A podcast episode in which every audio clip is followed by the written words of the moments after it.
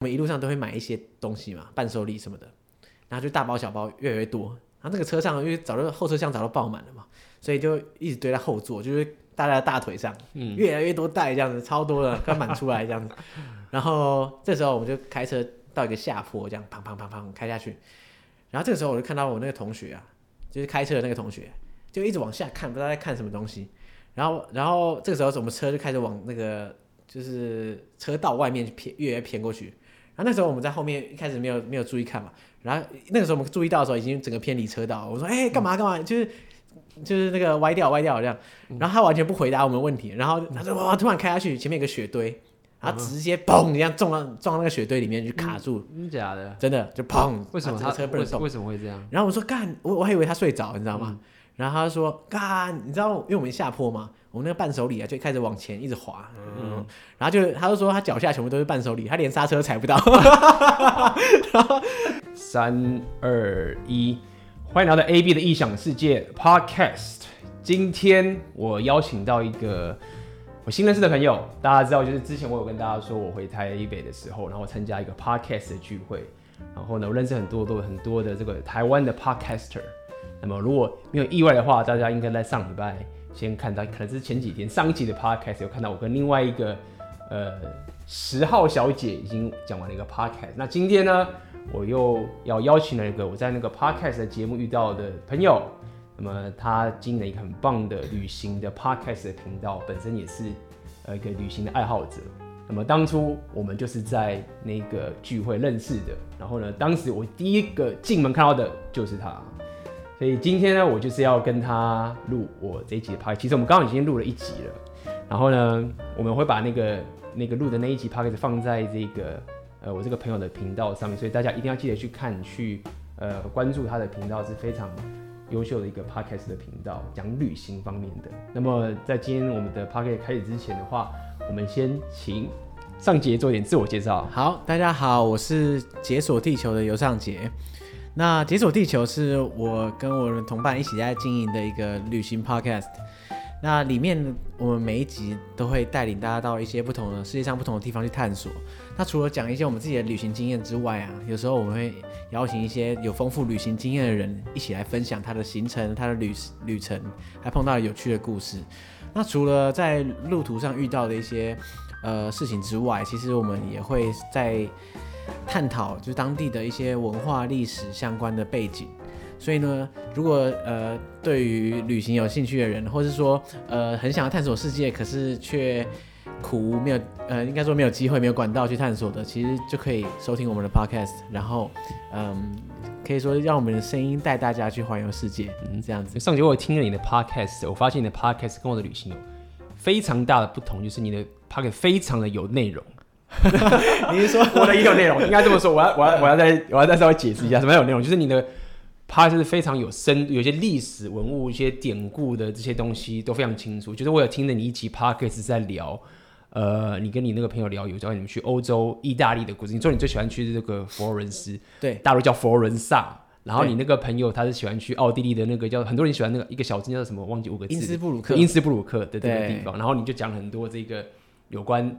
欧洲其实有三个时期的整个故事，那可能我相信现在当时我你说哎，我走三个时期，你知道什么？我想说，嗯，还不太知道。但是你后来讲的时候，我大概大概了解，所以我相信就是说，其实今天就是想要跟那个上集聊聊，就是有关于旅行的一些东西，是跟过去我旅行的方式非常不一样的。那呃，所以在开始之前，我就很想要了解，就是说，呃，你当初是因为什么情形才开始去旅行的？嗯，最一开始嘛，对，最一开始。好。诶、欸，之前也有人问过我这个问题啊。那我最一开始大概是从退伍之后才开始，因为也，也很正常嘛。因为之前假设你学生的时候，你不太可能自己跑去旅行，大部分都是你爸妈带你去旅行。那那其实很完全不同的概念。那在退伍之后啊，因为因为当兵一年实在是我不知道哎、欸，我就觉得对我对我来说啊是一个身心煎熬这样子。那我就想说，那时候我一直规划我。退伍之后，我一定要去一个某个地方长途旅行，然后来那种洗涤我的心灵。这样，你是在当兵的时候遇到了什么？被人家捡肥皂还是什么之类的？就 我要去洗涤一下我。其实没有什么具体的悲惨的事情，而是因为因为我自己真的非常热爱自由，可是，在当兵，你知道，他也没有对你多差，对可是它就是限制你的自由。对，我觉得哦一种哦，心灵上的禁锢。对，对他其实甚至不是肉体的操，现在肉体也不会操到哪里去。对，我真的我宁可他，你知道，对我有什么锻炼，我还比较开心一点。对，可是他既不锻炼，然后呢又，你知道，就在心灵上很痛苦这样子。对，所以我就觉得说，哇，我再不到一个地方去新陈代谢一下，我可能会挂掉这样。嗯嗯。所以呢，刚好因为退伍也有一笔积蓄嘛。因为退伍有薪，因为当兵有薪水，然后也没什么在花钱，所以那时候我就去了一趟中国。那那一趟旅程很长，那基本上那已经改变了我的一生，这样子。多长啊？那个旅程大概快要两个月的时间。嗯。那一开始我们是从川藏公路想要进到西藏，可是后来因为 因为西藏本来就比较对于外国人来说比较不友善，所以就就无法进入。然后后来就转转到滇藏进云南，然后再。因缘际会，再到宁夏、内蒙，最后到北京，反正路途很长啦。那所以说这趟旅程当中啊，我真的见识到很多东西，而且也学到很多东西。嗯、那举例来说，在过去的时候，你在跟爸妈旅行的这个等级上，你基本上不用烦恼钱的事情，也不太需要烦恼什么行程这样子。对。那在那一趟里面，我们预算有限的情况下，路途又这么长，而且一切未知，所以说。嗯，第一个我们要靠很多很多情况下，我们要靠自己想办法找到要去的地方，怎么去。然后你当时有几个人呢？那时候是我跟我旅伴两个人。了解，嗯哼，对，然后要找到地方吃，找到地方住，然后找到地方嗯搭车什么的等等，然后还要想办法省钱，这些都是我之前没有碰过，而且也没有想过的事情。那在踏出这一步之前，我一直觉得应该会很困难吧，我心里是这样想啊。然后踏上去之后发现。简单的要死，我觉得很简单，真的，就只要呃，只要你不预设什么立场，然后大部分的事情你愿意尝试，其实都可以找到出路。嗯、所以那一趟之所以改变我，并不是因为它是呃，并不是因为它本身有什么特别，而是说它让我知道旅行本身是蛮简单的，并没有什么困难。比当兵简单多了，对对，比当兵简单多了。当当兵真的太烦了。对，所以呃。在那个之后，我就觉得有点上瘾，就觉得说、嗯、哇，这么简单，我就可以探索不同的世界。那那这样的话，这个世界这么大，我不是基本上就是任我探索了嘛？因为你既不用花大钱，你也呃没也其实，在路途上也不会遇到什么真正你无法克服的困难。嗯，所以那一次开始，我就开始尝试挑战各种不同的地方。嗯哼，所以我才开始热爱上自助旅行。因为这样我觉得蛮有趣的是，假设。如果你没有经过当兵那段时间，假设你忽然运气很好，你没有当兵那一年的话，你还会想去旅行吗？你觉得？我真的不知道哎，因为在大学的时候，应该说在学生时代，嗯、我并不是特别爱旅行的人，我可能跟大部分人差不多啦，就是有旅行，嗯，很好啊，没有，哎，没什么关系，嗯。可是因为有了那一趟，我觉得真的完全不同了。有那有当兵那一趟折磨是吧？所以有时候我们还是要感谢一下那个逆境，就是如果没有被你折磨一下，也许你现在不会旅行了这么多国家等等这件事情。认真来说，我没有用这个观点来看过当兵，嗯、因为在我的 脑海中，当兵就是就是你知道一个。一段悲惨的岁月，这样子。嗯，可是呢，你这样想起来，好像它有它的意义在。在 对，真的，它的意义在。对，那那其实你去了中国之后，你去了两个月，那那真的其实蛮久。那你你当时去中国的时候，呃，你你你有没有去研究他们很多他们中国当地的文化啊等等？就像比如说像我，我能待在上海待了四年，其实我也没有去很多，我甚至也没去过西藏，没去，我有去过北京啦，等等。所以我好奇说，你当时去中国的时候。你有没有去先研究当地的文化，然后跟他们当地的相处的状况是怎么样？坦白说，其实没有，嗯哼，完全就是一个一一个即兴 这样子。那很特别的是，因为我们一开始规划是要进西藏嘛，有啦，我在西藏那一端，我有研究一些，我看过一些呃一些书，然后还有一些相关的资料去讲说哦，藏传，譬如说藏传佛教或者藏族文化等等。嗯可是最因为最特别的是，我们根本就没有进到成功进到西藏，所以我们在在中途我们就已经转向到云南去了，所以后面的旅程完全都是出乎我们意料之外。我们原本规划了很多在西藏里面的行程，比如说怎么搭车啊，然后去他们的呃一些特著名的景点啊，甚至是到喜马拉雅山脚下什么之类的，完全没有，嗯，没有实现这样。欸，那蛮有趣。那当时你跟你的旅伴是怎么决定？要先去中国，就是你们第一个旅程去，因为我相信很多台湾人然后都喜欢去日本啊，在韩国啊，或者去香港啊，或者新加坡这些地方。去中国也有，但是我是想了解你当初的动机是什么。好，这是一个好笑的故事，就是我原本第一一开始的时候，并不是想要去中国待这么久。我原本想说，哦，退伍之后可以去欧洲，你知道那环一圈这种感觉。嗯。然后，可是你知道那个花费是有那个级数的差距，这样子。对。然后，可是那时候我想天真的以为，因为我想说，因为我是预备士官嘛，那一个月那预备士官的薪水应该是一万一、一万二左右。有那么高？哎、欸，好像后来有涨价。是啊，是啊，是啊，就是我当时好像没有，欸、我也是浴室啊，我不知道。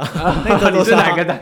我印象哎，我忘记，哎，好像差不多哈，六千好像是兵嘛。对，六千是兵的，哦，好像差不多。对，然后你看哦，我想说，啊，当兵十二个月，啊，折抵一个月，十一个月乘以一一万一，有十几万了，对不对？那你加上一些开销，你就你还是要一些放假的开销，嗯、那可能可以存十万块。我想说，哎，十万块环游欧洲一圈，嘿，很够啊，应该够了。嗯、对。可是太想太多了，因为其实当兵蛮花钱的，你有这样觉得吗？啊、他一直叫你买一些奇怪东西哦，有有有，有的没的，然后又动不动就要搭车去哪里这样子哦，对。而且最重要的是，你一开始你还没受训完之前，你是领兵的钱，不是领士官的钱。对对，所以反正种种因素，到最后我退伍只存了大概五六万，那也蛮多的了。五六万要还游欧洲有点难，对，有点难啊。这样，如果是因为因为机票就已经一半就飞了，对，而且如果以两个月为目标。不太可能啦，不太可能。对，然后所以想说，好吧，看来只能去我们的好邻居。可是还有日本啊，那些国家呢？呃，是啦，因为我本来就去过日本。哦，了解。那我也是去过中国，没错啦。但是因为中国比较大，那再来就是说，我没去过中国内陆。在那之前，我只去过上海、南京。OK，所以所以你在以前就当兵以前的时候，其实在学生时代的时候，你就已经有商号去旅游，可能是旅游或旅行过，是这个情形吗？在学生时代，我。基本上我只有几次旅行，我可以念给你听。嗯、第一第一次是太小不算啦，什么幼稚园我去过马来西亚，那个我也是看照片才知道所以那个不算。然后后来小时候我妈有带我去过日本，嗯，那可是那个真的是太小，国中，所以那也不太算。那至于说我刚刚讲的中国那两趟，其实是大学的时候去的，可是分别都是因为那种大学生的那种活动啊。第一次好像就是看世博嘛，嗯，然后第二次是类似那种大学生交流团，了解，所以也不是纯旅行，了解。然后再来就是毕业旅行了。那毕业旅行到泰国，可是坦白说，毕业旅行去哪里，我觉得没有太大差别，因为大家就一路一直自嗨，狂自嗨这样子。嗯嗯、所以早知道我们就去花莲了，因为根本没有差。其实那时候我从泰国回来，根本就完全不记得泰国长什么样。我真的记不太得。你那时候大家都是自己玩在一起，这样对，大家到景点是什么深度旅游，对，就一直嘻嘻哈哈这样子。啊，了解。完全完完全景点在看什么，我都不知道自己在看什么样子。哦，对，对啊。所以在那个之后，呃，这一趟中国旅行算是我第一次，应该说各种程度上都算我第一次旅行啊，自助旅行，然后第一次自己规划等等的。那你当时旅行回来之后，然后应该就开始找工作嘛，等等这件事情。那么你是不是有马上就开始想要去规划？你赚了钱之后，哎，我下次要再去哪边旅行？那时候有那个想法吗？坦白说还没有哎，嗯哼，因为刚开始工作的时候，第一份工作的时候，你其实重心会比较想说，哦，我工作也要怎样怎样怎样，所以暂时就没有想那个旅游的事情。然后一直到工作大概比较稳定一点，大概工作了快一年多之后。我才开始觉得有余裕，想说，哎、欸，那好久没旅行了，就是因为没有假，你是是没有假，对啦，一部分原因没有假，第一年是七天还是什么？对，一部分原因也是因为没有假可以放，所以也没什么好想的。OK，所以过了一年之后，你才开始计划要去旅行。对，那时候计划是想去哪边？那时候我有没有计划去马来西亚？那时候我一个有一个，那时候我有一个想法，就是从泰国南部，然后呢一路走到马来西亚的吉隆坡。我我就不知道为什么脑中有这个旅程啊，这样子。嗯，然后那时候我找了一些我以前的同学，说，哎，一起来什么什么什么，就是因为那时候还是跨年的时候。嗯，然后不知道为什么那些人就刚好对马来西亚兴趣缺缺。嗯，然后我就一直一直疯狂的游说他们说，哦，那边很棒啊，很棒啊，怎样怎样可以干嘛干嘛这样子。嗯，然后大家就一直半信半疑，然后突然就一个人就说，哎，不然我去日本。啊、嗯、啊！风向就变了，大家突然说：“哎，好好好，去日本。”就是大家还是想去这种日本的国家。对，结果整个风向就被带走了。还有，那你有去吗？我就输了，我就跟大家一起去日本。对啊，你输了。对啊，被被带走，真是太惨了。对啊，太惨了。OK，然后我是去哪个城市啊？那时候那一趟我还是东京都，非常喜欢，因为我们是去名古屋，然后北路。北路就是我们常见的那种合掌村啊，然后富山金泽那个地区。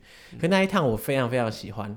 嗯哼，虽然一开始去我就不太情愿，可是去了之后我就心满意足。哦，真的吗？哪里真的哪里蛮满让你去满足？嗯，因为那边是在那一趟是我第一次见到雪，这是第一点。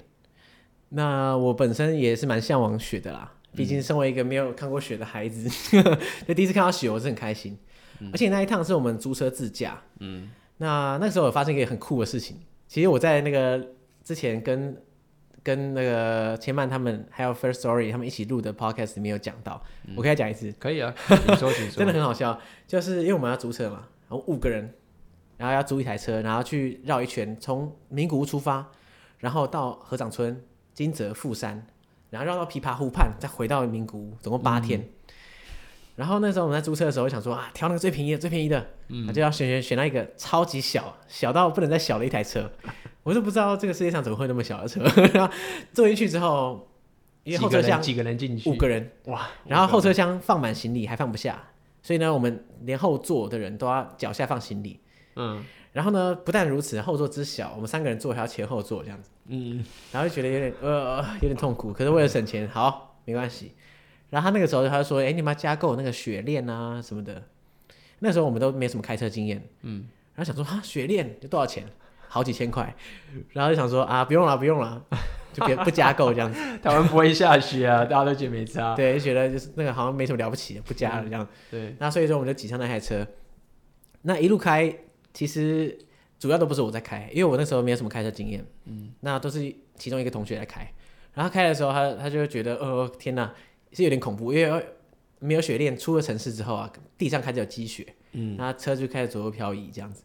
不过他好像不知道怎样哎，技术还不错这样子，他就一直有盯住这样，一直到几乎最后一天哦，大概六七第六七天左右的时候啊，那时候有这个超屌的，因为我们一路上都会买一些东西嘛，伴手礼什么的，然后就大包小包越来越多，然后这个车上因为早就后车厢早就爆满了嘛，所以就一直堆在后座，就是。搭在大腿上，嗯越来越多带这样子，超多的，快满出来这样子。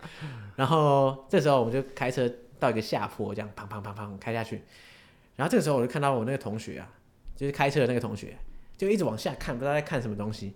然后，然后这个时候我们车就开始往那个就是车道外面偏，越来越偏过去。然后那时候我们在后面一开始没有没有注意看嘛。然后那个时候我们注意到的时候，已经整个偏离车道。我说：“哎，干嘛干嘛？”就是。就是那个歪掉歪掉这样，然后他完全不回答我们问题，然后他就哇突然开下去，前面有个雪堆，然后直接砰一样撞到撞到那个雪堆里面去卡住，真的假的？真的就砰！为什么他车不能动？为什么会这样？然后我说干，我我还以为他睡着，你知道吗？然后他说干，你知道因为我们下坡嘛。我那个伴手礼啊，就开始往前一直滑，嗯，然后就他就说他脚下全部都是伴手礼，他连刹车踩不到，然后就他，可是开车的人怎么可以还放那些东西？那不是很危险？从后座滑到滑到前座去，然后大家也不管，这样。他没有喊，妈没有叫大家赶快来把东西拿走。他一开始想要去捞，你知道吧？把它捞起来，然后就觉得车速太快，因为一直往下嘛，嗯，然后想说，哎，真来不及了，再捞起来，大家直接撞墙这样，所以他就哇自撞雪堆来缓，就是来。刹车这样子，嗯，所以我也觉得他蛮有勇气。我靠啊，那个车子有有有受受损吗？没有，完全没有，还好，因为雪堆还蛮软的。下次，其实我们把车从雪堆弄出来花了一点时间。怎么弄得出？怎么弄？推吗？推车吗？一开始想要推车，可是真的推不动，因为他那个雪真的卡很紧啊。然后后来就跟路边的那个民宅借那个铲子那边铲，是五个人轮流铲，就把那个前面的挖开一条路这样子。哦，所以他是车子也倒退不出来，已经悬空，完全卡住，卡住了，卡到爆这样。哇靠！那你们撑了多久啊？很久哎、欸，超过半小时。哇，对，而且很冷。了解。所以真的我们在台湾都不会 都没有下雪，然后你真的就大家都说台湾很多机车什么什么，其实因为我们都不会下雪，所以就是这样骑机车。对啊，我我第一次看到雪是很兴奋，就是哇，那在保加利亚四月份都下雪，爸爸很开心。我想到你们到时候开车那个滑来滑去，肯定是非常可怕的。好，至少我们不是在骑车，不然你肯定摔死。可是你们当中那么多伴手礼，真的真可怕哎！那么那么那么小台一台车的，对，一直一直堆，一直堆，一直堆，一直堆。那后来你们最后就是还车的时候，那个车行有没有说？个车好像怪怪，被挤爆了，这个形状都不太对了。你们干了什么事情？没有啦，我们那个车其实从外观看起来还是很正常，所以没有什么问题。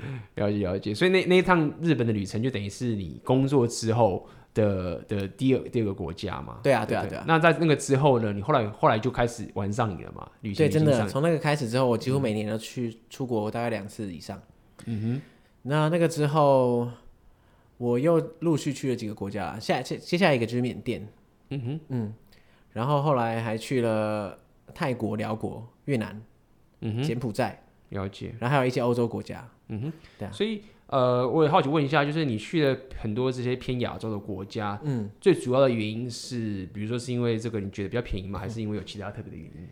嗯、呃，这样说好了，因为那第一个点是便宜啦，因为真的很便宜。嗯、那大部分的开销就是来自于机票，那当地的花费基本上只要省一点，没有多少钱。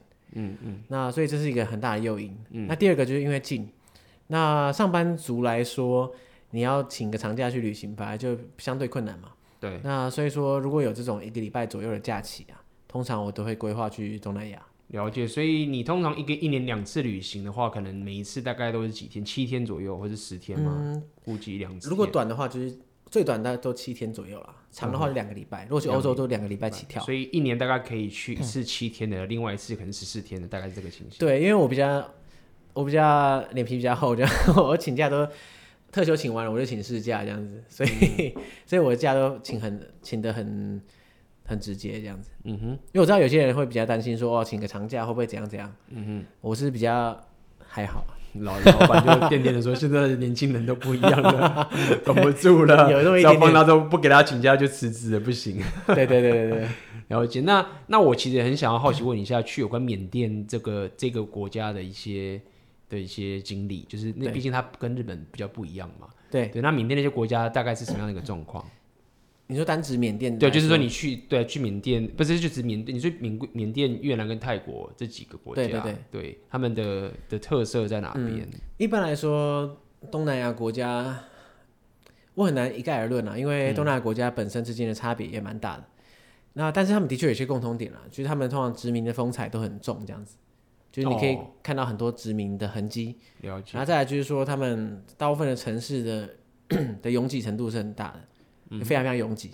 嗯哼。那一部分原因是因为他们区域发展，因为在发展中啦，所以他们区域可能比较不均衡，加上大众运输也比较不发达，所以就会非常拥挤。那最大的差别是因为是来自于说，因为他们呃很多人发现，以观光其实赚观光客的钱是很。很好赚的一一个行业，嗯、所以他们很多人投入这样的产业。那所以说，在东南亚旅行，其实我觉得非常简单，相对来说非常简单。所以那边已经太已经旅游业已经很发达，你方便程度啊，嗯、什么东西，你想要什么，比如说提款机、住宿或者活动什么的，嗯、那些周边都是非常的发达。对。然后呃，这个费用也相对的低很多。嗯、对。那么，但是他们那边的所谓的这种当地的文化和骗子的那种问题会不会？严重了，你觉得？嗯、我没有遇到很严重的骗子啦，这样子。嗯、那刚刚讲到这个旅游发达这一这一段啦，其实你要这么说的话，日本旅游也很发达。是。那可是有很大的差别是，日日本旅游发达的点是因为它的运输非常棒，然后呢，各种地方的基础设施都很完善，人也很好，然后呢，指示也明确，那景点基本上规划都很好，所以你会觉得旅游很简单。嗯。那东南亚它不是，它不是这样让你觉得简单，它的规划一般来说没有那么好。但是呢，因为它的旅客还是需要到那些景点，所以他们就会衍生出来很多那种，呃，非常小的个体户来服务你。这样，譬如说，然后，他是一个司机，专门载客为生，或者说他是个导游，专门跟大家介绍这个景点，这样子。像这一类的服务就是非常非常多。了解，所以他们有很多这种各自各自为王的这种莫名其妙的怪招的。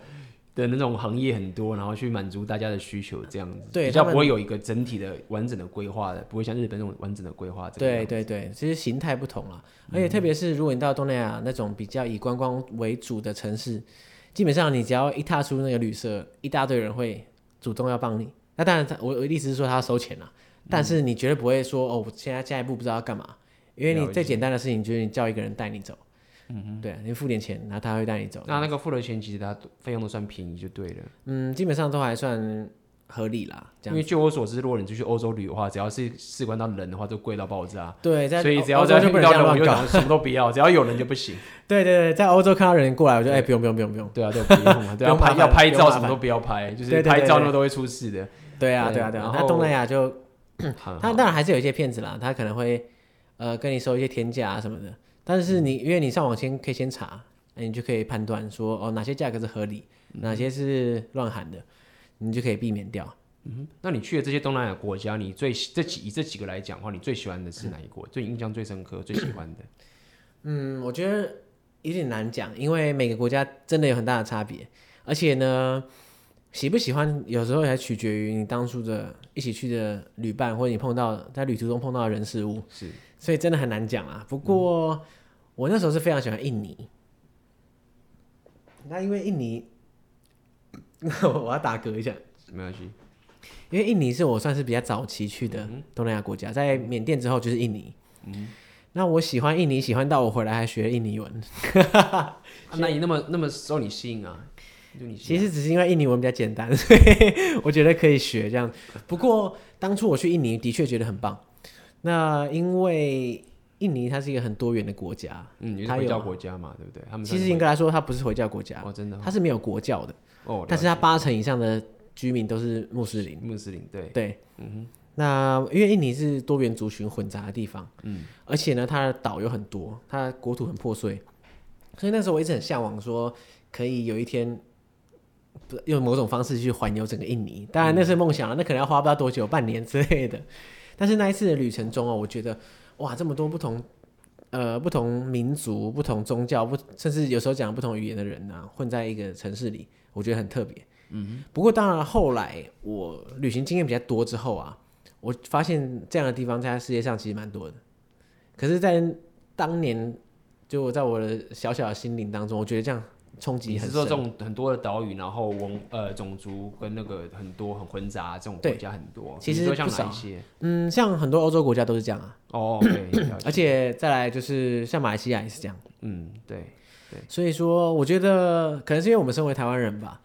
台湾人相对来说是一飞出去就国就别国了，对，对啊，只有澎湖跟金门、马祖就这几个蓝屿绿岛，也不太是很破碎，对对，合理。而且而且台湾本来就是相对于语言、种族还有文化都是比较单纯一点，就我们呃就以最主要的民族来说，至至少九成以上都是差不多，嗯，所以我们就比较没有这种感觉，嗯，不知道什么叫做多元多元民族一起共居在同一个地方的感觉。对，所以那时候我觉得有冲击，嗯，然后让我让我进而让我觉得说，哇，这个地方真是太酷了，嗯，而且我看印尼文，乍看之下好像很简单，我想说我来学一下，你真的对他有爱，我有爱啊，那个印尼文就就就学起来了，就后来发现真的比较简单。啊，真的，啊？嗯，对，因为印尼文是拼音，了解，那拼音之外它还是罗马字母，嗯，所以基本上你也不用再认识新的字母，A B C D 照写就对了，嗯，那发音也简单，所以我就觉得哇，太棒了。嗯哼，嗯，那你印尼就是那一次去了，去了几次啊？我印尼才去一次而已。一次，你会打算再去下一次吗？超级想，因为印尼的岛很多，那它每个岛的文化都差很多。嗯，所以我那时候只去一个岛叫爪哇岛。嗯，那除了爪哇岛之外，其实它有太多地方可以探索了，所以我一定会再去，真的一定会。了解了解，倒是我我像我东南亚的旅游确实是比较少。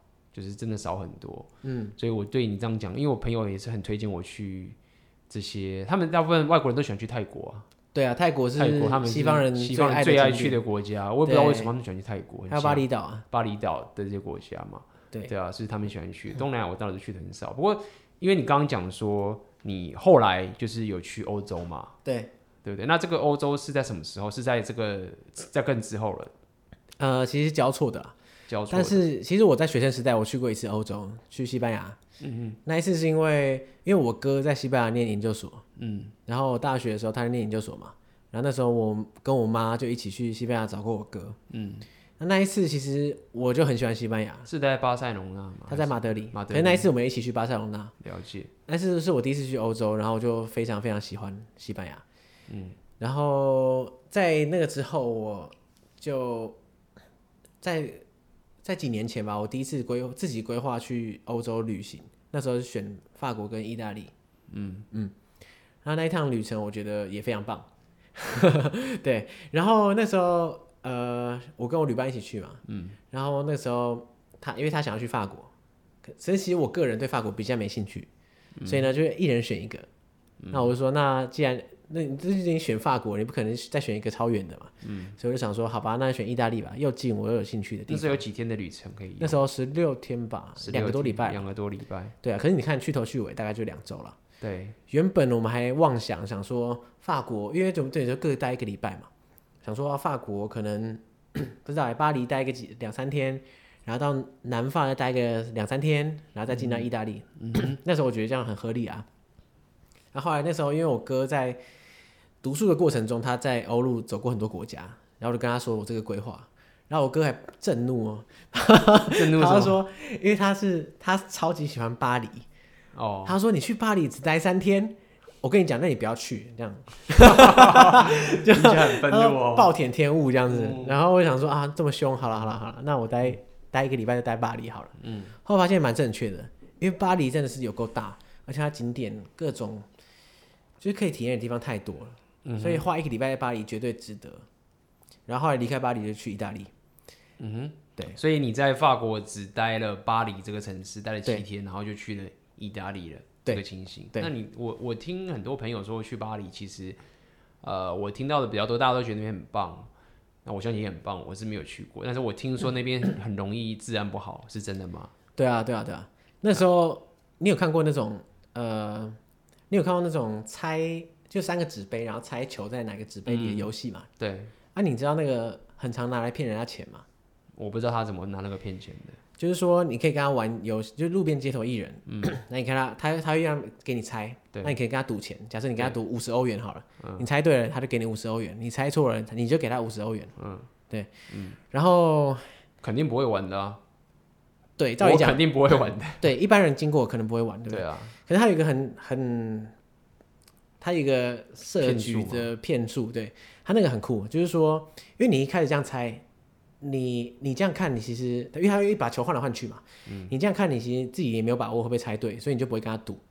可是呢，他的骗局是这样，他有一些观众他已经他是他的内鬼暗装，嗯，嗯然后呢，他在那边弄来弄去的时候，他故意把它弄得很明显，就是明明就是你就看到了，嗯、然后那个时候下面的观众就会猜一个错的，嗯。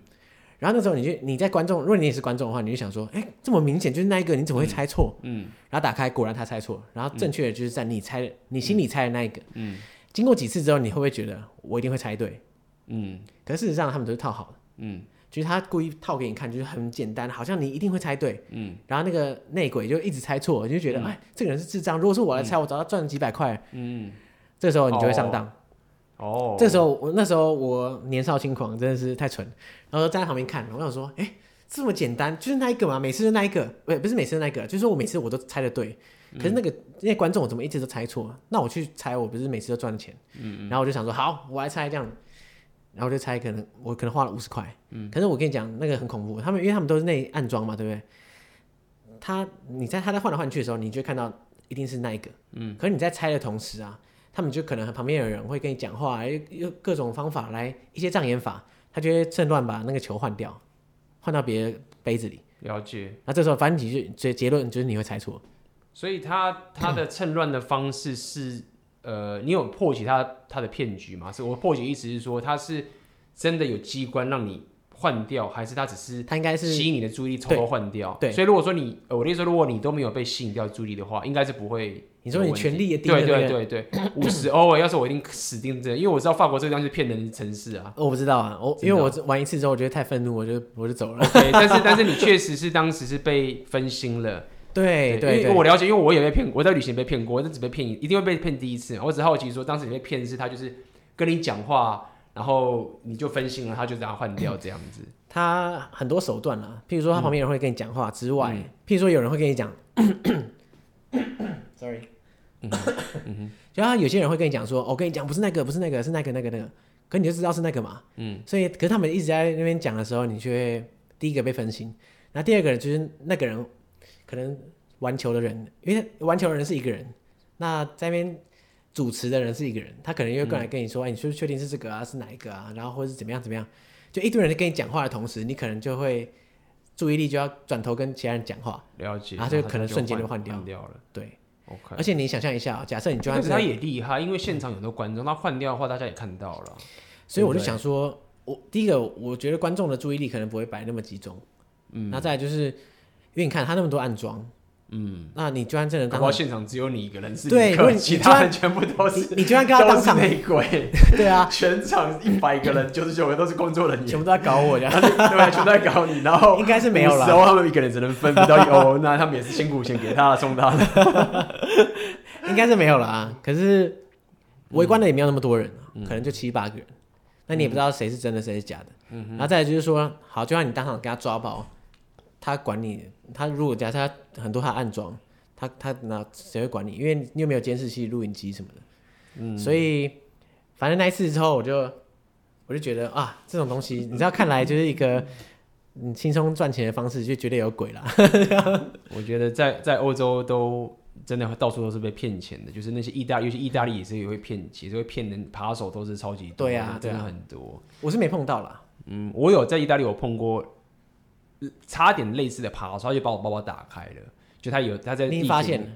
呃，应该是对我发现了，但是我就是收起来，因为我自己我包包不太往前背的。不过那是另外一个故事，就是他在地铁，嗯、就是有人会跟我搭讪讲话，嗯，我就知道只要有人跟我搭讪讲话，就一定，而且又是女生，然后我就知道有鬼，我就知道说这个人跟我讲话之后，后面一定有人在搞鬼，因为他就是只有搞鬼啊，然后我就知道，然后我就收一收，然后他他确实有把我拉链都打开，还有我就是把它弄起来，所以。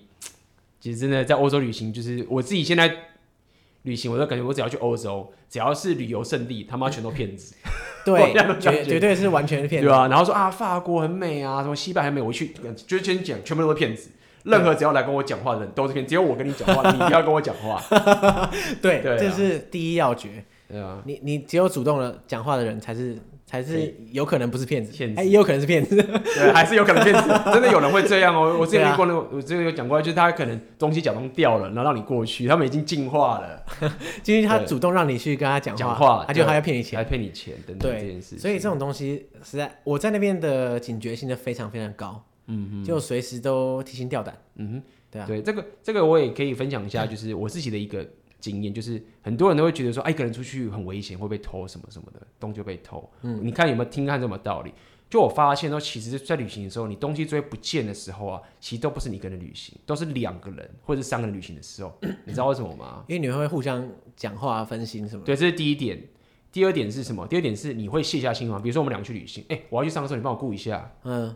那你你可能要睡睡一觉，你已经闭一下睡一觉累了，你东西就被偷走了。对啊，对。但是如果你一个人旅行的话，你就不一样了。你随时随地就觉得，哎、欸，我都要顾好。对啊。而且你一个人旅行走在路上的时候，很明显的是，只要有人距离感不对的时候，你就会你就会警觉。对啊，一直奇怪。对，你就怎么那么近？但是你两个人讲话的时候，你就被偷。对，对对。所以那时候我旅行的时候，我都会戴墨镜。你知道吗？就是墨镜戴着，然后它第一个好处是 真的假的？真的，我就戴墨镜啊。第一个好处是就是看起来比较凶。然后大家就比较不敢靠近。嗯。第二个情形是看到正面的时候就可以看一下正面，他也没发现。看一下就看正面。很默契。对了，对了，对了。所以我我觉得旅行，像你去那个法法国，哎，是法国，是巴黎的地方，对对对。哇，那这能这竟然有这，让我下次我记得了。对。所以这种玩这种鬼游戏，千万不要跟他来玩。嗯哼。因为他他经验很老道啦，你不会玩赢他的啦。你想象一下，他是诈骗集团，他怎么给你钱？对啊，他怎样死都不给你钱。对，因为是他在工作，他他可以在那边工作，表示他也赚到钱。那他为什么赚到钱？就是你要赔钱嘛。对，所以我的我的思维就是这样，就是那些人也不会说他们是在工作，那但是他们在偷钱啊。对，你玩不赢他们，玩不赢他们的。对，好，那那我好奇，我好，因为我只有听你的 podcast，我对于你就是对于整个欧洲的这个文化历史都这么了解，我就好奇是你是旅行之后才开始。涉猎的呢？还是你本身其实在学生时代的时候，你就是历史系啊什么之类的？没有啦，我不是历史系的。嗯，但我算是对，对我很喜欢各种不同的故事。嗯，那但是我们也很喜欢故事，我喜欢比如说魔兽世界的故事，你懂吗？很多人喜欢这种奇幻故事啊，我也喜欢奇幻故事。OK，这你都喜欢，对不对？其实我从从小就很喜欢念看书啦，看故事，看小说。嗯。不管是历史小说啊，或者是奇幻小说，嗯，就我刚呃，像我们之前录 podcast，我跟你讲过，我是魔戒粉，嗯，对啊，我是玩超级魔戒粉，嗯哼，那因为我喜欢我喜欢这些东西，其实就是因为我喜欢那种有故事情节的东西。那历史上本来就很多故事情节可以看，嗯，所以假如每次我看到的时候，我都特别留意，譬如说我我以前国中念历史，我念的不亦乐乎，念的很爽这样子。嗯、那就是因为他有很多故事啊，说哇这么酷啊，他还杀了谁啊，又怎么样怎么样，干、嗯、我就觉得很屌。对，那所以说，嗯，虽然我后来没有读什么历史系这样子，但是我我还是有算是持续有阅读这方面的东西，像我喜欢不不管是历史的相关的东西，或者人类学这些东西，都是比较呃跟嗯文化相关的的事情，所以说久而久之，我算是比一般人还了解一点啦，不能说很深入，可是就大概比较有概念。然后再来就是说，我也喜欢体验不同的东西，那就是为什么我会做这个解锁地球 Podcast。嗯哼，其实解锁地球，嗯，本质上来说啊，不能说是一个专门做旅行的 Podcast，而是说旅行是一个解锁地球的方式。嗯哼，那我想要解锁地球的概念就是说，因为我们身为一个，嗯，就一个一个标准的台湾人来说好了。那我们可能偶尔出国玩，然后呢，这辈子大部分的时间都会待在同一个地方，然后做同样的类似的工作，然后就这一生结束。但我没有觉得这样不好啦，但是我对我来说，我是比较喜欢嗯体验不同的东西的人。嗯，那因为体验，举例来说，你体验生活方式或者是体验工作都有很大的代价，因为。你要体验工作，你不可能说我我一个人一辈子体验几百种工作，很难了。嗯，但也不是不可能，就很难。很难是。但是你体验不同国家的旅行或者文化，其实是很简单的事情，相对来说简单。嗯，基本上你只要去那边玩，不能说你玩的多深入，可是至少你有体验到新东西。所以这就是为什么我喜欢旅行。那其实我喜欢旅行，我觉得不是因为我喜欢旅行，所以我才去了解文化历史，而是因为我喜欢了解文化历史，所以我才喜欢旅行。去旅行。对，然后包括你当兵那个一个触一个一个催化剂出发，欸、对对对，就就是让你先苦一年之后就改变你的人生就发展。所以哦，你刚刚讲的东西我觉得很有趣是，是呃，其实你从小到大就已经很喜欢这个这个故事、这些奇幻历史等等这些东西。对，那包含你后来去旅行等等的，然后包括你说你刚刚讲你解锁地球的这个频道，说不单单只是旅行，所以我很好奇，就是像我本身我旅行的频道的风格，就是我很喜欢认识人。我是一种比较偏社交人，就是我当然也喜欢了解他们的过去，但是我没有了解到他们整个很雄厚的历史。对，我看到一些很棒的这个教堂，我只觉得很棒。嗯，但是你是真的 dig in 它的整个历史，所以我好奇就是你，也就是说你的解锁地球频道是不是旅行以外，你又是偏向哪一个呃风格？我这样讲好了。嗯，因为我据我据我观察啦，因为目前台湾的 podcast。还没有什么在做旅行相关的，很少。嗯、那如果是 YouTuber 的话，倒是有一些。不过大部分的做旅行相关的，通常着重于一个很大的重点就是吃，嗯、吃是很容易有感染力的。然后再来就是、嗯、呃住，嗯，还有景点。嗯、那这三个地方都是为什么大家会喜欢做？是因为他们没基本基本上没有什么门槛。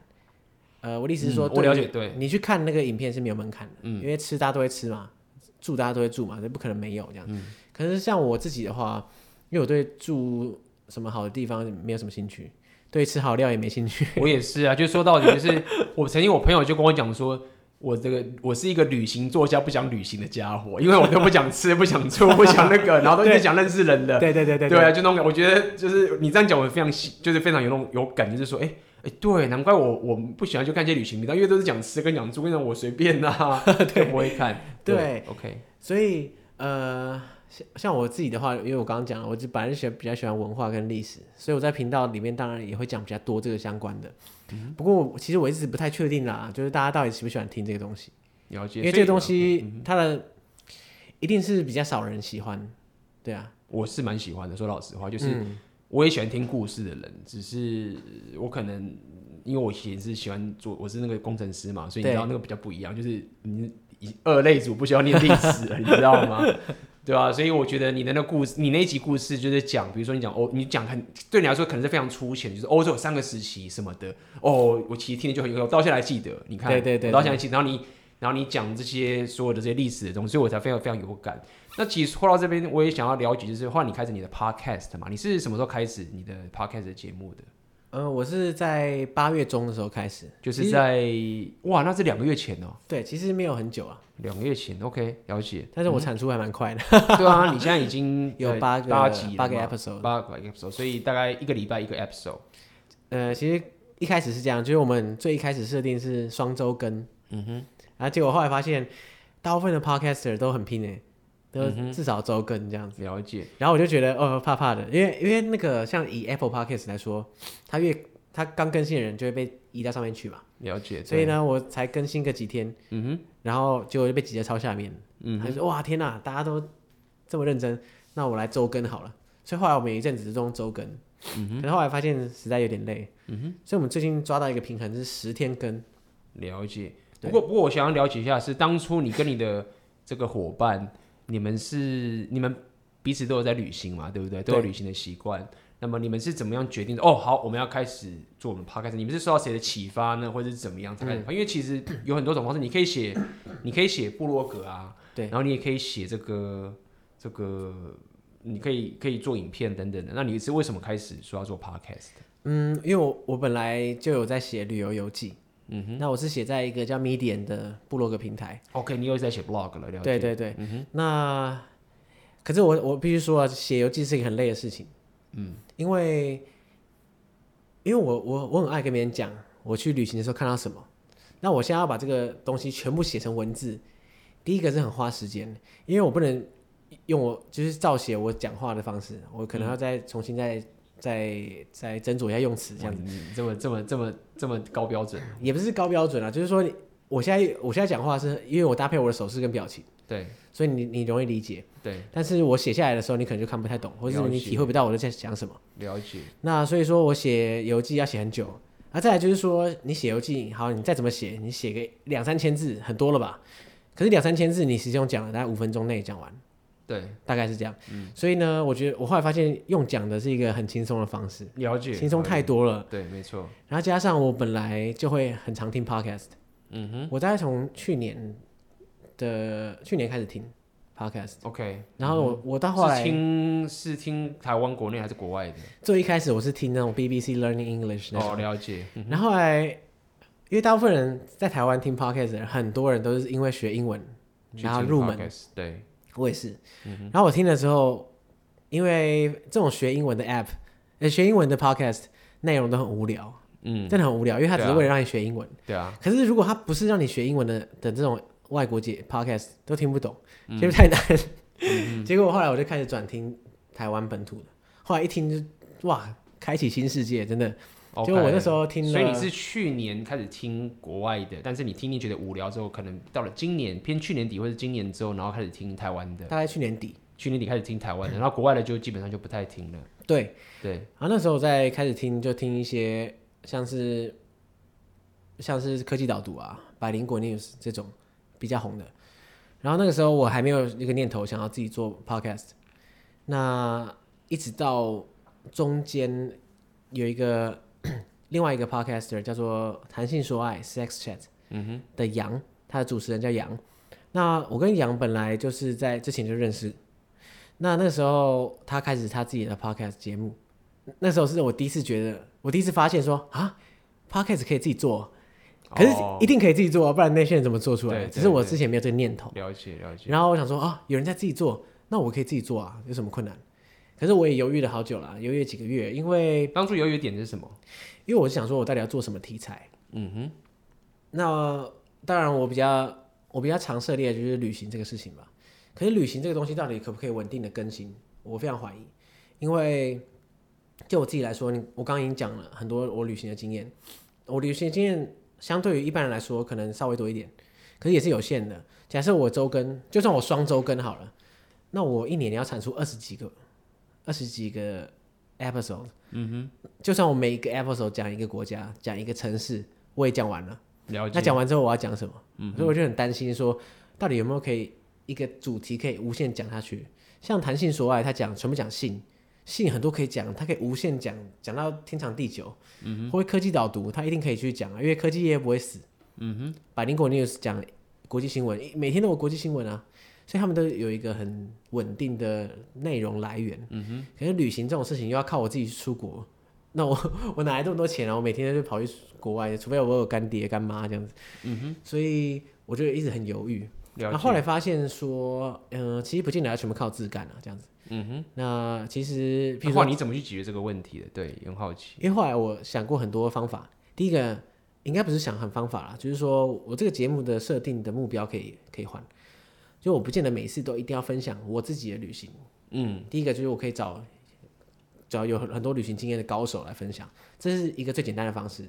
对，然后再来就是说我 partner 他也有很多旅行经验，那他也可以负分担这个为这个这个负担。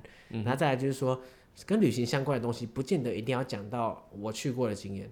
嗯，我们可以讲很多啊，譬如说旅行的注意事项啊，旅行的方式啊，或者说世界各地一些有趣的景点、节庆等等。就算我没去过，我还是可以讲啊。就我查了资料，然后说哦，这个地方很酷啊，那我我也想去啊，这样跟大家说，哎，这是一个方式啊。所以这样，其实你心态一转，突然之间就有无限多的主题可以讲。嗯，然后那时候我就觉得啊，太棒了。所以那时候我才开始跟那个我的同伴邱庭轩跟他提到说，哎，我们来做这个旅行 podcast。了解。然后他说，哎，好啊。嗯，那么当时，所以你等于是想清楚，觉得哎可以搞的时候，然后你们才开始。那么。一开始你们做，还记得你们做第一个 podcast 时候是什么样的情境吗？就是你们是怎么去呃制作的，嗯，呃发想题材、制作以及呃上上去 promote 这个过程。哦，最一开始啊，嗯哼，最一开始我们当然先讨论一下我们一些基本的东西啦，譬如说呃名称啊、主题啊、更新频率啊等等的。那那那时候我们就一起讨论一下，然后大家有个共识。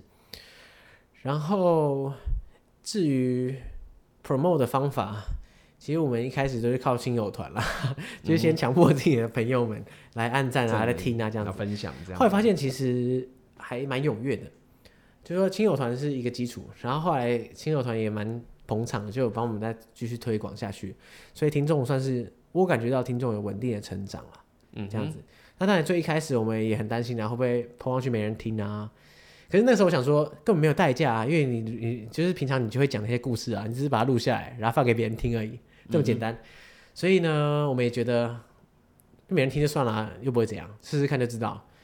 所以我们就抱持这种心态啊。那一开始也爬了很多文章，就是说我要准备什么啊，然后怎么上传啊，这些、嗯、这些我们都 有事前先准备好。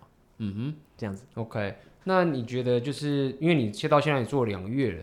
你觉得这中间你遇到最大的做这个 podcast 遇到最大的这个困境是什么？最的最大的困境就是想主题吧，我觉得啦。嗯哼。因为因为我每一集 podcast 目前为止啊，都是讲一些特定的旅游经验嘛。那那个旅游经验，如果我们要讲，呃，可长可短，可以这么说啊。那很多时候呢，很多时候你你旅游经验本身其实没有那么丰富。啊，你假设你一集讲了十分钟就讲完了，那要怎么办？所以你要想办法让它变得丰富一点。就譬如说你你那发生的故事什么的，你要再多提一些，然后你也要做一些背景知识的调查跟查资料。嗯，那查资料这种东西，就是刚刚讲到历史文化的相关的东西啊。所以很多节目上我讲的也不是我当下就知道，嗯，有些我是后来查的。可是问题在于说，你后来查的可资料可能很硬。就假设我现在在节目上说哦，我去。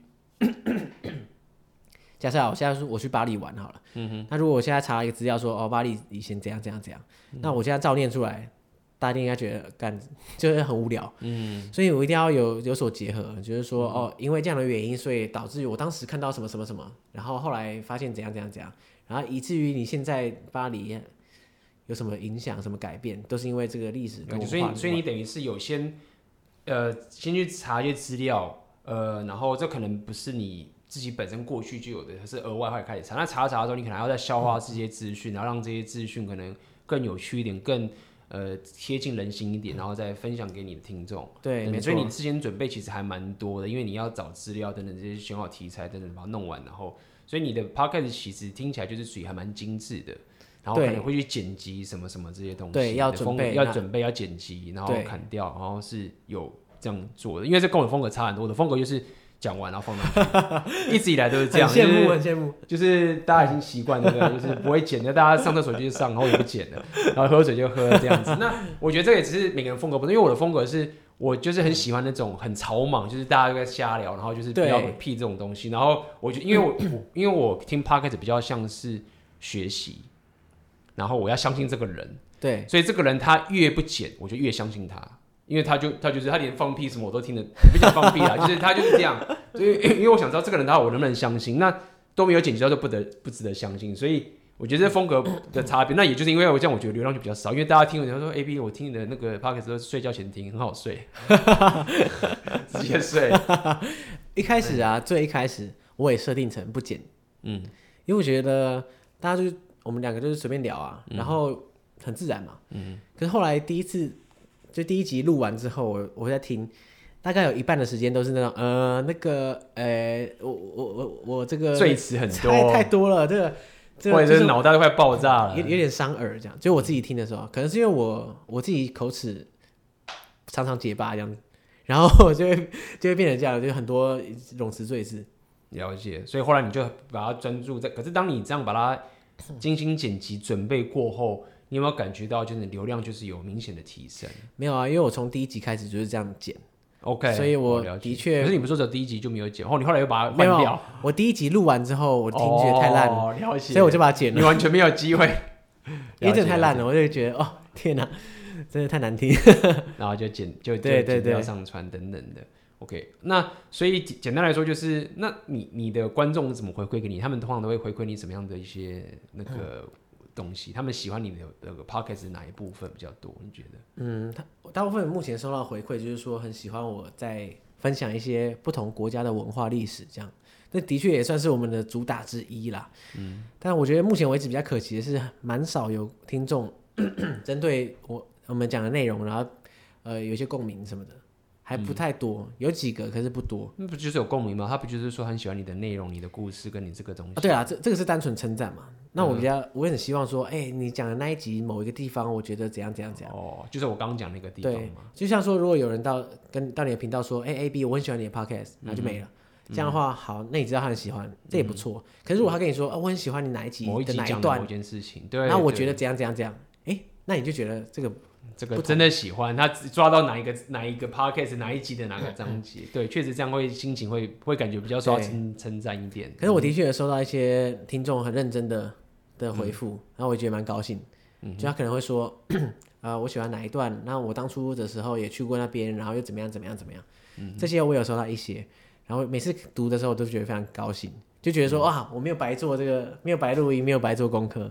没关系，对。那那现在你经营 Podcast 已经到第八集了，就是我们大家有讲哦，就是说我听我一个朋友讲的，我朋友他跟我说，其实国外有研学者有研究，就是说，你说十三集，对对对对，我听你的 Podcast 讲过，是我讲哦，对，不是我讲的，是我的朋友讲的。哎，你有听那一集？我听那一集，我操！我听的我听的时候，好像我都还没开始录 Podcast。哦，哇，你那么早就听完了我 Podcast，为什么？对，那个时候是帮你推荐我听的。OK OK。对，他说十三集，所以你你那个十三集的的的时间快到了嘛？在在两周，哎哎，对啊，听听众有听过这个说法吗？就是说。听说呃做 podcast 说第十三集是个瓶颈，对对，就是大家都在十三集死掉这样子。我觉得我一定可以超过十三集啊。对，所以在两周之后，呃，在两周之后就就就破，我就说破这个魔咒，你一定要 你要你要在十四集或十三集讲这件事情，就是说我破了，大家这个频道会一直持续下去大家不用担心。我到现在还没倒，应该没问题。不过不过我很好奇，就是那你现在频道经营也算是已经慢慢开始稳定的成长，你觉得你现在面面对的，你现在觉得最大挑战在哪一边呢？挑战就是说，因为你知道每个旅程，就算到不同的地方，他们都有很多相似之处。嗯，就是说，假设我今天去印尼，然后我讲了印尼很多东西，然后或者我今天到了呃，好缅甸好了，也有很多东西。可是旅程他们就算是到不同的地方，他们有很大一部分是很类似的。比如说我怎么坐车，什么遇到什么人，或者旅行的心境等等。嗯，这种东西我也是很怕说到最后观众会疲乏。他说啊，又是旅行，然后又到一个地方，可是也跟上一集差不多。那当然文化历史有一点差别，可是听起来都差不多。我真的很怕这样。你说这梗用完这种感觉？对，就我怕大家累了，就觉得说、嗯、哦，我这个我觉得上一集也差不多就是这样子啊，只是地点不同，名字不同。嗯、了解。啊、不过这个倒是我可以给你一个想法，看你觉得有没有道理，就是说。你会觉得他们听腻了，对不对？那是你以为说你的群众现在就是全部，但是你有没有想过，现在有几千万多少人都还没都不知道你的频道？呃，所以说有道理。对，所以而且你想想看，一件事情是，没有观众很少会再回去重新听说，哦，我十集前听过这个，懂他他只觉得哎、欸，好像听过，哎，这两天不知道。可是你懂，他只会一直听最新的。对啦，对啦，对啦。对，所以我后来发现说，其实从讲一件事情啊，就是。好像也没差，因为有新的人进来，又他又是重新听。哎、欸，这么说也对，因为我一直很怕讲重复的东西。对，我怕别人说，哎、欸，干，上次不是讲过？对，但是是那是少数的，那那个你的朋友，只有你的妈妈。对对对，像我哥，我我哥就跟我讲说，你这梗都用我听好久。我说废话，你你当然来，中了很多人没听过。对，这样说其实我不用怕哈。对啊，对啊，就是说你你当然不要照抄嘛，可是你也不会照抄，但是总会有新的人进来，而且你听到一定会在成长很多倍的。那那些人他可能刚认识你，好，信心大增，信心大增，就回去跟同伴讲说，哎、欸，我们再从第一集从全部再重讲一次，我们把第一集拿来把它写成第九集，然后放上去，放上去，一模一样的音档，太可怕了。好了，对啊，那那其实我觉得，因为。呃，这次我们现在 Podcast，我觉得今年我们那次有参加聚会嘛，越来越多人做 Podcast。其实我我个人是非常大家了解，我个人是非常推崇长内容的。嗯、对，我觉得长内容是我一直以来非常喜欢的东西。那我相信接下来台湾应该有越来越多人也都想要进行类似 Podcast 这个长内容等等的。所以，比如说像有些人可能他真的 就是完全没有经验。对，而且你你才刚开始做，然后他想要经营这个自己的 podcast 的时候，你觉得有没有什么一些东西可以分享给他的？你觉得？想看你说完全没有经验，对，完全没经验，然后可能就是想要开始自己的 podcast，然后可能对有个东西很有热情，比如他可能喜欢美妆，或者喜欢宠物啊，或者他个人喜欢健身，或者很喜欢做一些甚至一些很奇怪的事情，好了，某某的什么手游或者什么之类的，总之他有兴趣。那你觉得你有没有给他们这些建议？他想要怎么开始他的 podcast？嗯，开始当然你要一定要有一个主题嘛，嗯、对不对？那主题我就是觉得，就我个人自己收听习惯来说啦，我觉得主题要至少要点明确啦。嗯，就是说你当然也可以随便乱聊，其实很有些 podcaster 也是这样子，但我我觉得对我来说有主题的 podcast 我会比较优先收听，譬如说科技导读就很明确嘛，他就讲科技业，那或是。呃，百灵果就讲国际新闻，我觉得也非常的，就是主题很明确，这种我会比较，嗯、我自己会比较喜欢。像你的你的主题很明确，解锁地球这个，哇，这个这个名称我真的取得觉得很好哎，嗯，就我刚看了解锁地球，觉得哇，看这个妈很屌哦，就是就是我感觉很有，因为我是个我我实在不太会取主题，但我看解锁地球，我觉得蛮，因为你解锁地球就真的就你想要旅行，其实还真的蛮蛮有相关的，所以就等于是主题要明确。对，你的建议是这样子。我觉得主题是可以先设定的明确一点，嗯、然后你看，如果假设他喜欢好美妆，那你要先想一下啊，你这个这个题材就跟我一开始想的一样，你这个题材到底可以讲多久？假设你的题材就很真的很狭隘，你光是自己想你就想不到，连十集都想不到，那你怎么可能长久做下去？嗯、可是如果其实我觉得美妆就已经就很多啊，还可以讲，像这种题目就是无限多了。那手游我觉得也无限多啊，可是如果你讲了一个很小众或者不是很小众啦。应该说小众也没有关系，可是就是你要可以一直讲下去的题材，你要先选挺好，嗯，然后你要自己想象得到说，我这个题材到底讲十集、二十集、三十集有没有可能？有些题材真的不太可能的，嗯哼。好，手机响，竟然手机响了，啊，要重录啊，没有继续，那怎么办？不剪没啥，继续，不剪了，竟然打给我，应该是我朋友等下约我。我刚刚说什么？嗯哼，没有，就讲到说你主题要选定一个可以长久持续下去的，我觉得这蛮重要的。嗯哼，了解了解。然后再给大家个建议，下次在录 Podcast 的时候记得要开飞航模式。这个建议我没有开飞航模式被打进来，就在后面剪的剪得很痛苦。OK，好，那我们今天也聊了很多，就是聊了这个有关旅行，然后聊了这个这个这个这个尚杰你怎么经营的 Podcast 等等的。然后就是大家好，大家可以。对于上杰的频道很有兴趣的话，可以去看他的《解锁地球》的频道。然后，并且我跟上杰刚刚也有录一个呃 podcast 是聊我自己旅行的的相关内容。但我知道很多人已经听过我旅行的东西，但是我跟你讲，我刚刚还有分享很多，有些新朋友你可能没听过我们刚刚讲的。对。然后我又讲很多我在旅行遇到一些搭讪啊、认识陌生人的一些情形，还有我的被拒绝的呃的事。所以大家可以去他的频道，然后订阅呃尚杰的这个频道，然后那当当然当然。这个 podcast 喜欢的话，也请帮我们点个赞，订阅我的频道，也可以让更多的人，这样你可以帮助更多人来看到这个影片，然后也让越来越多人来加入我们 podcast 的行列。没错，所以大家在点完订阅 AB 的异想世界之后啊，不要忘记到 Apple Podcast 或者 Spotify 各大平台搜寻“解锁地球”，嗯，就是解锁就是 unlock 地球，嗯，那就可以找到我们的 podcast。没错，那甚至在 Facebook 和 Instagram 或者是 Medium 上面搜寻“解锁地球”也可以找到我们。那其实基本上啊，就是任何地方搜寻“解锁地球”都可以找到。没错，而且我刚刚发现，原来 Podcast 要去点那五颗星哦。啊，对对对对，帮帮帮我 AB 想直接跟这个解锁地球，就是拉个五颗星，啪点下去。对，OK，然后让更多人可以看到我们这些优质的 Podcast。好，你还有没有什么补充的吗，尚杰？我想一下，啊、呃，如果大家对于呃旅行有什么不知道哎，就是说有什么想听的地点，或者是或者是对旅行有任何经验也想跟大家分享的，其实都可以跟我联系。嗯，对，搞不好可以成为我们的来宾。哎，不错，趁现在，趁现在，以后那个红就没了，以后红就要那个付钱了，那个通告费很贵的。